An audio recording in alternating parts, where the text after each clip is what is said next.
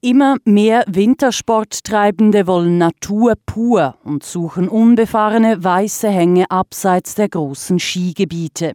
Die Wildtiere kommen dabei schlecht weg. Immer stärker werden sie in ihren Rückzugsgebieten bedrängt. Wildschutzgebiete und Wildruhezonen würden von den Wintersportlern immer weniger respektiert, meint Reto Soler. Ich glaube, der große Teil dieser neuen Natursportler, die vor zehn Jahren eigentlich noch keine Schneeschuhtouren oder Skitouren gemacht haben, sind sich der Problematik wohl kaum bewusst, oder? Das wissen wir auch aus Erhebungen und darum müssen wir eigentlich aktiv äh, sensibilisieren. Reto Soler ist Leiter der Kampagne Respektiere deine Grenzen. Vor drei Jahren wurde sie vom Bundesamt für Umwelt BAFU und vom Schweizerischen Alpenclub SAC lanciert, um Wintersporttreibende auf die Bedürfnisse der Natur zu sensibilisieren.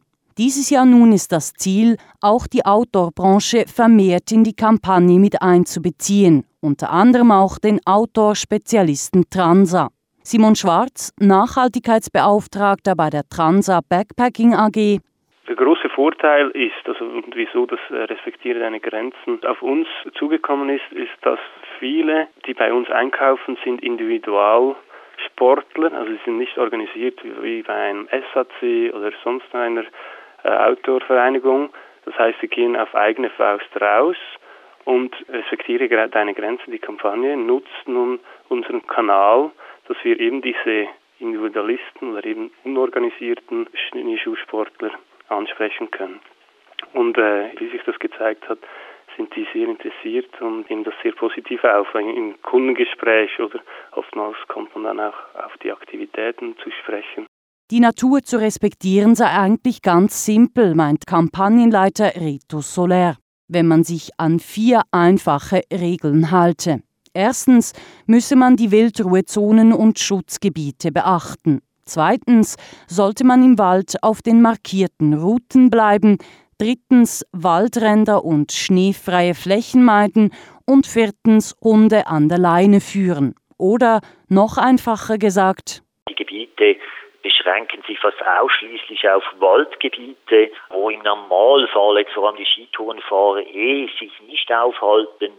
Also es sind nach wie vor eigentlich eine begrenzte Fläche, die nicht äh, begeh- oder befahrbar sind. Wildschutzgebiete und Wildruhezonen sind nicht angeschrieben. Deshalb stellt die Kampagne im Internet jetzt auch Karten zur Verfügung. Auf respektiere deine Grenzen.ch kann man sich detailliert über die einzelnen Schutzgebiete informieren.